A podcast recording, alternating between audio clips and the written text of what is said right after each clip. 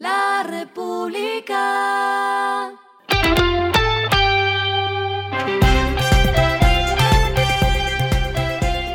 Al final de la jornada, esto es lo que debes saber sobre el comportamiento de los negocios, las finanzas y la economía. Las movidas de hoy fueron.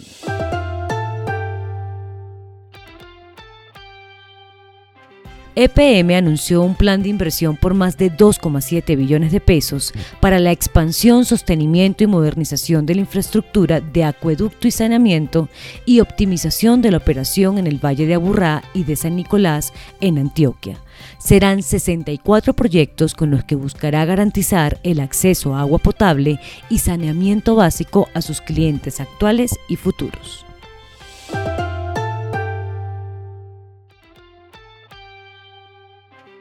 Uber activará su modelo de arrendamientos por acuerdos llamado Uber Acuerdo en Montería y Popayán.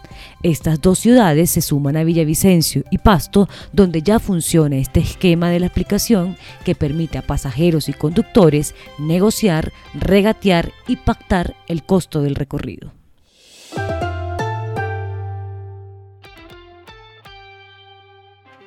La startup inmobiliaria Home Capital concretó una alianza con el Grupo Bancolombia, entidad que realizó una inversión equivalente a 3 millones de dólares como fondo de capital de riesgo. Ambas empresas desarrollaron un proyecto piloto para verificar el modelo de financiación de la compra inicial de una vivienda. Lo que está pasando con su dinero.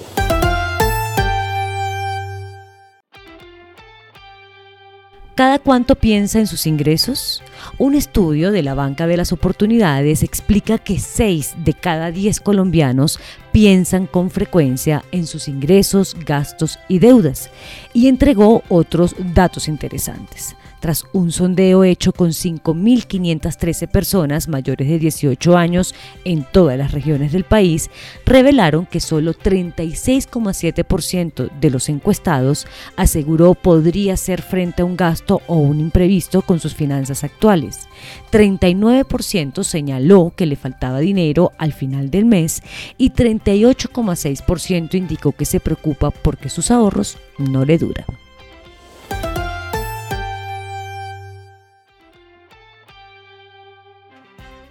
Los indicadores que debe tener en cuenta, el dólar cerró en 4.218,48 pesos, subió 32,99 pesos. El euro cerró en 4.273,74 pesos, subió 6,64 pesos. El petróleo se cotizó en 86,81 dólares el barril, la carga de café se vende a 2.243.000 pesos y en la bolsa se cotiza a 2,95 dólares. Lo clave en el día.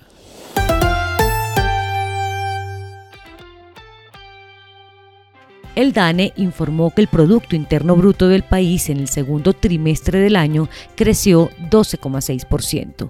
Este resultado, en comparación con el crecimiento anual para el primer trimestre, fue 4,1 puntos porcentuales mayor.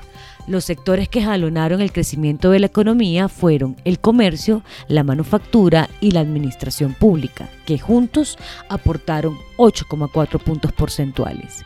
En el primer rubro, que creció 23,3%, que fue el del comercio, las actividades que más aumentaron fueron el transporte, el alojamiento y los servicios de comida.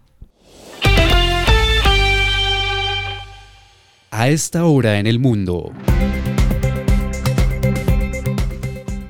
Apple fijó el 5 de septiembre como fecha límite para que los empleados corporativos estén en la oficina al menos tres días a la semana, marcando su último intento de regreso después de que los picos de COVID-19 retrasaron sus planes varias veces. La compañía requerirá que los empleados trabajen desde la oficina los martes, jueves y un tercer día regular que será determinado por equipos individuales. Y el respiro económico tiene que ver con este dato. La República. Un estudio de la startup Del Hype reveló que 80% de los trabajadores expresa tener estrés por procesos del trabajo a pesar de que su organización cuenta con estrategias de bienestar. Paradójicamente, 75% de los corporativos encuestados para este estudio reconoció que sus colaboradores han perdido interés en las soluciones que ofrecen las compañías. Dos de las razones es que la mayoría de las empresas no cuenta con métricas clave para la toma de decisiones de sus programas de bienestar y su diseño queda relegado a recursos humanos sin una investigación profunda para detectar las necesidades del talento. República.